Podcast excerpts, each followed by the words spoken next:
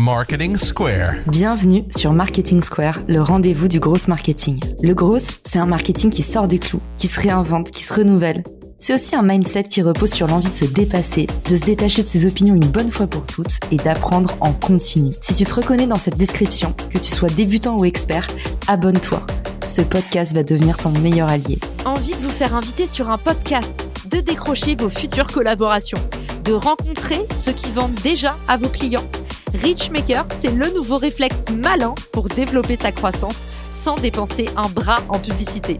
Rendez-vous sur richmaker.com ou dans les ressources de cet épisode pour déclencher vos futures opportunités. Bonjour à tous et bienvenue dans ce nouvel épisode de Marketing Square. Aujourd'hui, on retrouve Linda, notre coach préférée. On va pas parler des émotions, mais on va quand même parler de manifestation des émotions. Donc on n'est pas sorti du tout de notre sujet. On va parler de comment utiliser ses rêves. Alors rassurez-vous, on vous a pas prévu un épisode fantastique. L'idée c'est d'être très terre à terre et de voir comment au quotidien on peut mieux comprendre, utiliser ou peut-être lire, décrypter comme on dit, ses rêves avec des clés faciles à comprendre Salut Linda, re-bienvenue dans cet épisode. Coucou Caroline, je suis ravie d'être là, je suis ravie de partager sur les rêves.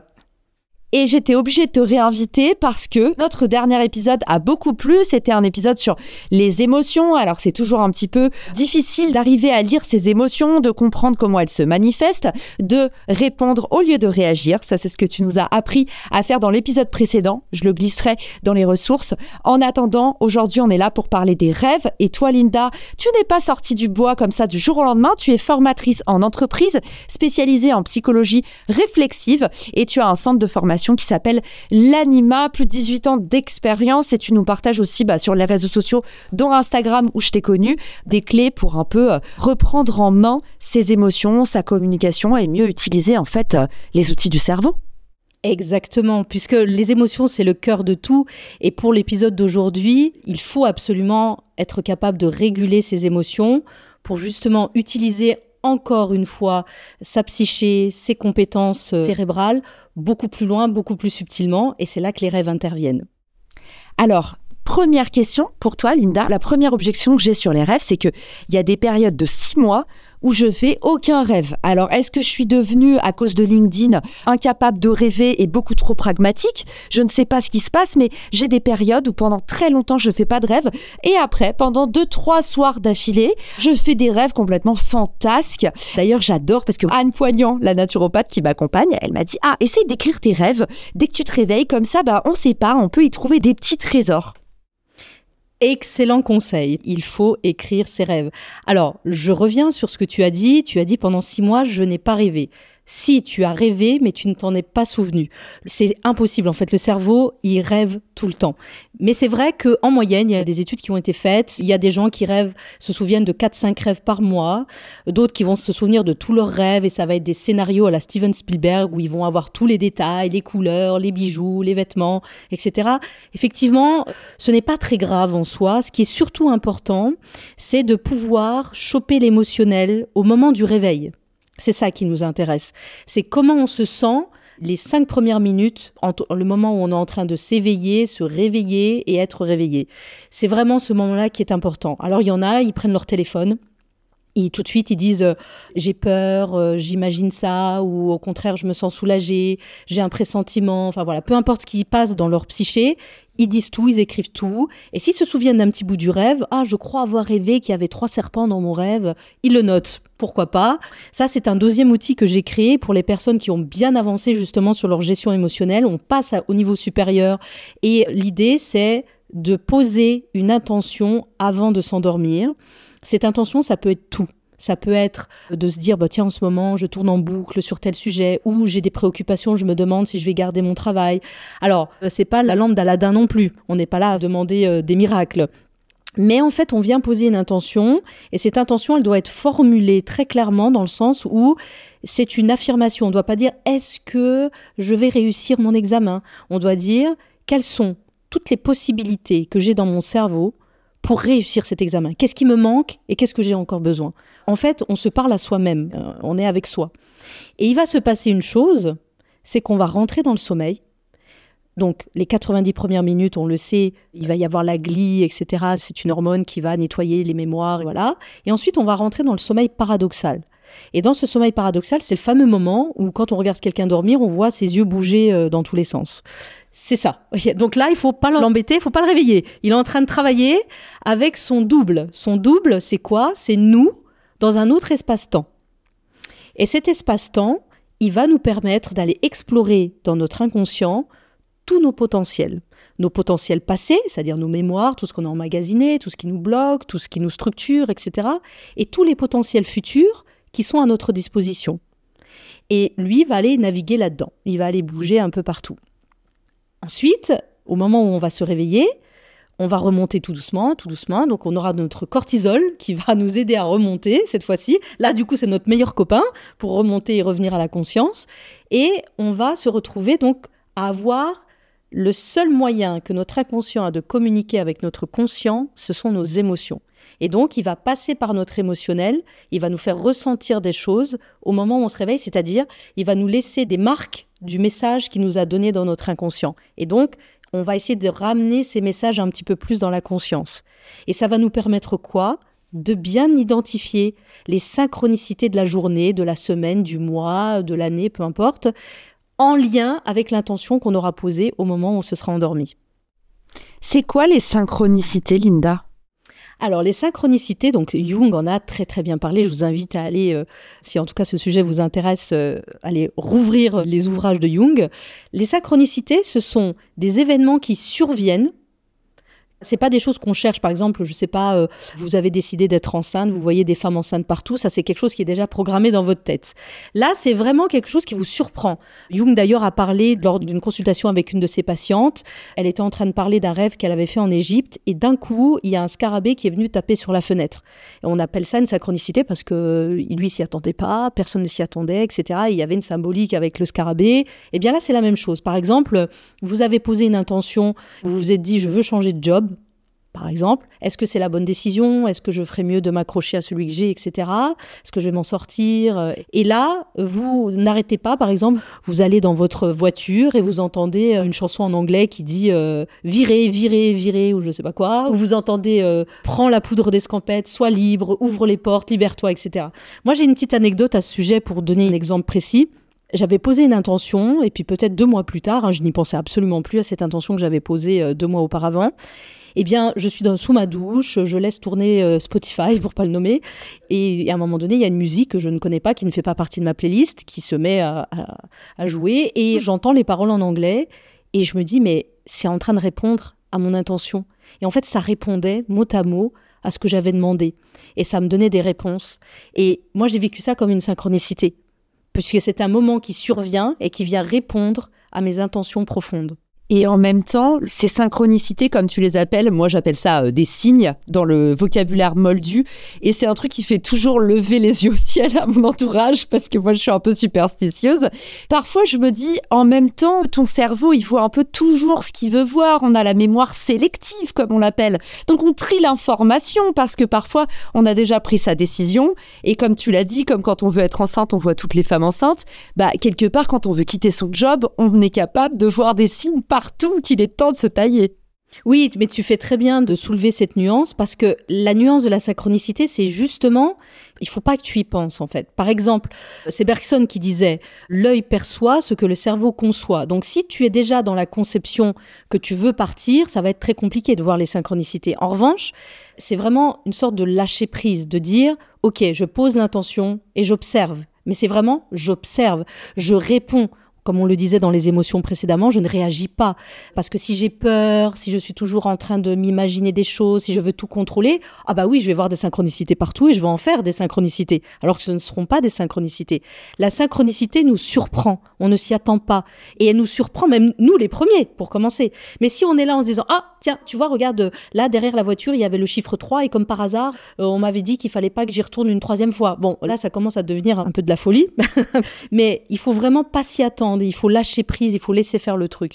La synchronicité nous surprend. Elle arrive et elle s'aligne parfaitement. C'est quasiment euh, hallucinant, quoi. Ok, donc toi tu nous dis, bah les synchronicités c'est pas tout à fait comme des signes, on est vraiment sur un truc inattendu, inhabituel. Par exemple le scarabée, le genre d'histoire où quand on les raconte personne ne nous croit, bah du coup c'est pas seulement votre cerveau qui vous envoie les images que vous avez envie de voir parce que justement on la connaît, la loi de Murphy par exemple, quand vous avez décidé que vous avez passé une mauvaise journée, il vous arrive les pires trucs et dans ces cas-là il y a juste à se coucher et à attendre parce que vous êtes rien capable de concevoir de positif. Comment est-ce que du coup Linda on peut se reprogrammer entre guillemets pour euh, peut-être euh, utiliser, mieux lire, mieux décrypter ses rêves. Alors tu nous as dit on pose une intention avant de se coucher, tu nous as dit on recueille ses émotions au réveil brut, euh, natif comme ça, pour mieux prendre notre température interne. Est-ce que tu as d'autres conseils pour pouvoir utiliser ses rêves?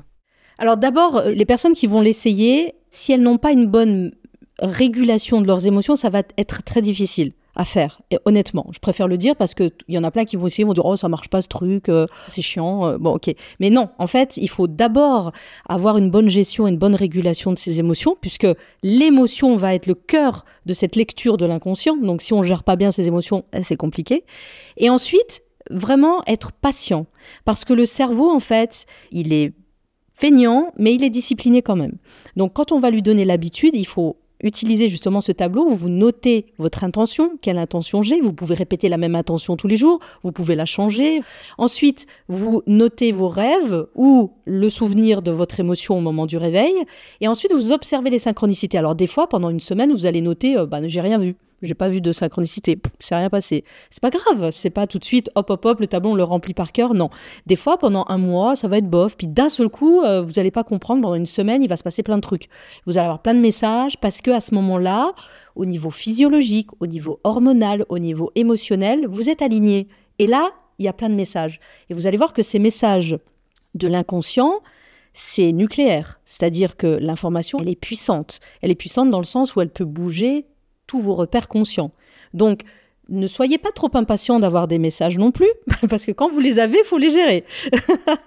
il faut y aller vraiment étape par étape, et de toute façon, votre cerveau s'adaptera. Ce que vous êtes capable de concevoir, il arrivera à le faire euh, naître dans votre conscience.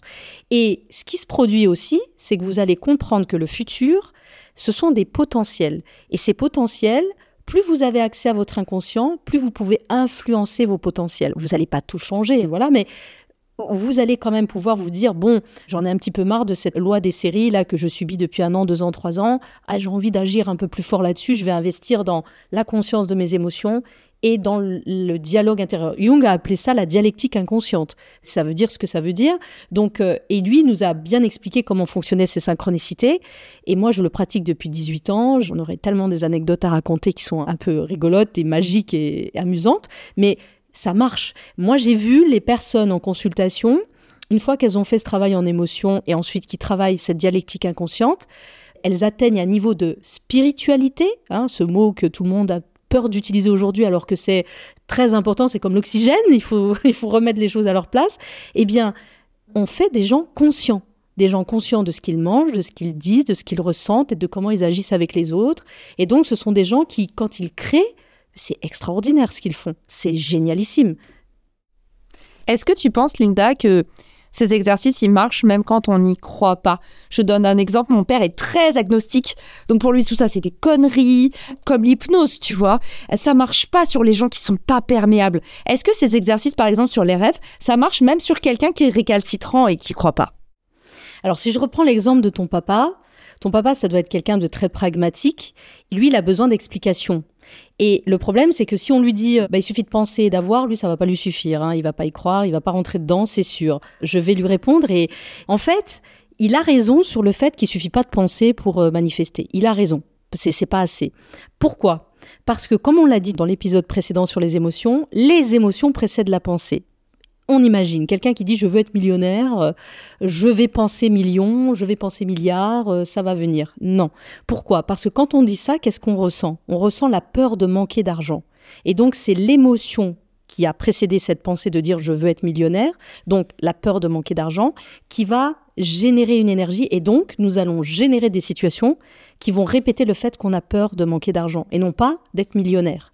Et donc ça ne marche pas bien en fait. Et ton papa a raison sur le coup, c'est lui qui a raison. En revanche, il est vrai que si je travaille mes émotions, si je travaille ma dialectique inconsciente et que je suis beaucoup plus conscient de moi-même, c'est pas tellement que je vais manifester tout ce que je veux parce que nous avons une volonté, nous avons des désirs, il faut mettre de l'énergie évidemment, mais le monde est bien plus complexe que ça et il y a des énergies encore plus fortes que nous qui régissent ce monde, les énergies des autres, les énergies du groupe, etc. Donc c'est pas aussi simple que ça.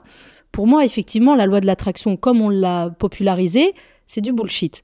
Mais par contre, oui, ça ne marche pas comme ça. Il faut être aligné avec soi-même, ses émotions, ses intentions, parce que mon émotion va précéder ma pensée. Et si effectivement elle n'est pas alignée, bah ça va être du bullshit ce que je vais faire derrière. Ça va pas marcher en fait. Et d'ailleurs, ça me fait rigoler parce que je suis très pragmatique, mais il y a des choses, les énergies, tu vois, c'est un truc, j'ai envie de dire, j'en ai fait des frais. C'est vrai aussi d'ailleurs. Non, mais tu as raison, tu as raison, c'est Lavoisier, c'est un scientifique qui a dit tout est énergie, évidemment. Ça commence par les énergies et les émotions, c'est une onde énergétique. Et ensuite, nous avons la pensée qui est, elle aussi, un prolongement de notre émotionnel, mais qui devient rationnel un exemple qui va parler à même l'auditeur le plus pragmatique qui est en train de nous écouter en disant mais c'est quoi ces bêtises? C'est est-ce que vous avez remarqué ou pas que quand vous marchez dans la rue et vous êtes potentiellement en lendemain de soirée, hyper énervé, vous n'avez pas les yeux en face des trous, eh ben tout le monde vous énerve. En fait, vous arrivez, vous vous mangez les gens à la sortie du métro, après vous vous prenez un coup d'épaule, après vous arrivez chez Franprix, il y a quelqu'un qui vous dit ouais la queue c'est par là. En fait, vous prenez tout comme une agression. Et en fait, comme dit Orelsan, quand t'as le même problème avec tout le monde, c'est que le problème c'est toi. Et du coup, c'est intéressant de se dire voilà, si vous croyez pas à la loi de l'attraction dans le positif, l'énergie d'abondance, tout ça, vous l'avez au moins expérimenté une fois dans le négatif quand vous êtes dans des mauvaises dispositions et que du coup tout votre environnement absorbe ça et vous renvoie du négatif. Complètement. Et on parle beaucoup du mot euh, influenceur, influenceuse, influence, qui fait partie de l'intelligence émotionnelle. Quand tu es conscient et que tu habites ce que tu es, c'est toi qui influences l'extérieur. Et quand tu subis l'extérieur, c'est parce que tu ne t'habites pas toi-même. Et c'est ça qu'il faut travailler, parce que plus on s'habite, plus on est avec soi, on est présent, on est conscient et on est dans une vérité intérieure, une authenticité intérieure, eh bien, on s'aperçoit que c'est très rare que les événements extérieurs nous pilotent. C'est comme l'histoire des émotions. C'est soit tu vas être piloté par l'extérieur, ou soit tu vas répondre par ton intérieur. Et c'est pas du tout la même euh, posture. Moi, j'appelle ça la force tranquille. J'adore ce que tu dis, Linda. Et pour clôturer l'épisode, je me dis, il y a certainement des auditeurs qui vont se dire Merci les filles pour votre épisode sur les rêves, mais moi, j'arrive pas à dormir. J'arrive pas à trouver le sommeil, à trouver le repos, à trouver la paix, la quiétude, la force tranquille. Est-ce que tu as un conseil pour ceux qui, justement, ne parviennent pas à s'endormir? Oui, alors souvent, les problèmes d'endormissement ou d'insomnie, c'est souvent la difficulté que le cerveau a de se calmer, hein, déjà pour commencer. Donc il peut y avoir aussi euh, des problèmes hormonaux, des choses comme ça. Donc il faut certainement consulter, en tout cas si ça persiste et que ça devient épuisant. Qu'est-ce qu'il faut faire à ce moment-là? C'est prier. Prier ce que vous voulez. Je ne suis pas en train de dire d'aller dans telle ou telle direction. Mais prier, c'est quoi? C'est de se connecter à soi déjà pour commencer, parce que la chose dont on a le plus peur aujourd'hui, c'est d'être avec soi-même. On passe son temps à l'extérieur avec les autres et on se fuit réapprenez à être tranquille avec vous-même. Au début, c'est pas évident, hein, parce que c'est facile à dire, mais c'est pas si facile à faire. Mais revenez vers vous. S'il faut prendre un bain, allongez-vous dans de l'eau chaude, et ressentez ce qui se passe. Apprenez à revenir dedans tout doucement. Réappropriez votre château qui fait des milliers d'hectares, que vous avez peur, parce que la chose dont l'être humain a le plus peur, c'est de sa propre puissance. Et c'est ça qui, aujourd'hui, fait qu'on peut avoir du mal à rentrer dans son sommeil. Parce que le sommeil va nous permettre quoi? D'aller connecter notre double, d'aller connecter ce pouvoir de dialectique inconsciente qui est encore un pouvoir supérieur. On a parlé dans les émotions de l'hypersensibilité qui est un super pouvoir, mais on a aussi ce super pouvoir de connecter notre inconscient. Et donc, quand on est un hypersensible, oh, d'aller connecter mon inconscient, mais mon Dieu, mais non, c'est trop, c'est me faire trop d'honneur. Je ne vais pas y aller. Non, non, si, allez-y, allez-y. Au contraire, il y a tellement de richesses qui vous attendent, tellement de choses qui sont là pour vous. Mais pour ça, quand on a du mal à s'endormir, c'est bien souvent parce qu'on a peur d'aller dans ces zones-là. Donc, on commence dans son conscient à revenir dans son corps tout doucement, ralentir. Ok, là j'ai dormi que deux heures. Ah bah la prochaine fois je dormirai euh, quatre heures. Et puis la prochaine fois ça fera dix heures. Et c'est vraiment occupez-vous de vos émotions, occupez-vous de vous, prenez conscience de vous, et vous verrez que le sommeil, vous dormirez comme des bébés J'ai une amie qui est masseuse et qui fait aussi de la médecine chinoise et qui m'avait accompagnée dans un moment un peu euh, difficile de ma vie. Et euh, elle m'avait donné un petit carnet. C'est le carnet de gratitude. Et ça m'aide beaucoup le soir et je trouve que ça permet de s'endormir avec des pensées positives.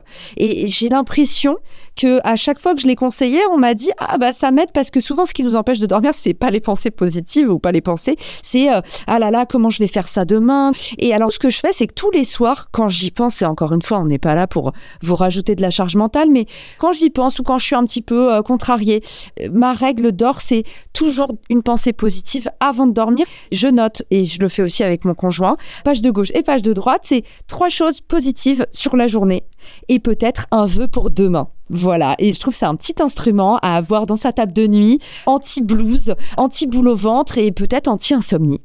Ah mais complètement. Et moi je fais la même chose que toi, même quand euh, l'événement est négatif, je dis merci beaucoup pour cette euh, épreuve qui va m'apprendre beaucoup et je sais que je vais avancer et je vais grandir. Et donc je mets de l'espoir sur la contrariété, toujours.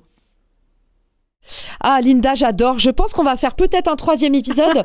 mais d'abord, on va dire à, nos auditeurs que c'est à eux de le réclamer. C'est vous qui décidez. J'espère que vous avez aimé l'épisode. Vous qui nous écoutez, on s'est éclaté à l'enregistrer. Linda, vous pouvez la retrouver sur Instagram. Vous pouvez la retrouver évidemment aussi sur LinkedIn. Elle fait des formations, des consultations aussi en one-to-one. Et puis, bah, évidemment, allez écouter l'épisode précédent. Et si ça vous a plu, envoyez-nous un maximum d'amour. Dites à Linda sur quel sujet vous aimeriez bien l'entendre. Et puis ce sera avec grand plaisir de refaire un épisode de Remettre le couvert, comme on dit avec grand plaisir développer les sujets autour de la conscience, autour des émotions et surtout l'évolution de ce monde qui a besoin de choses émotionnelles vivantes et qu'on dise les choses en vrai. Merci Linda d'être passée dans Marketing Square et exceptionnellement pour aujourd'hui, je vais vous dire faites de beaux rêves et à bientôt dans Marketing Square. Ciao Si cet épisode te plaît, tu peux le partager en me taguant ou lui laisser 5 étoiles sur Apple Podcast. Marketing Square.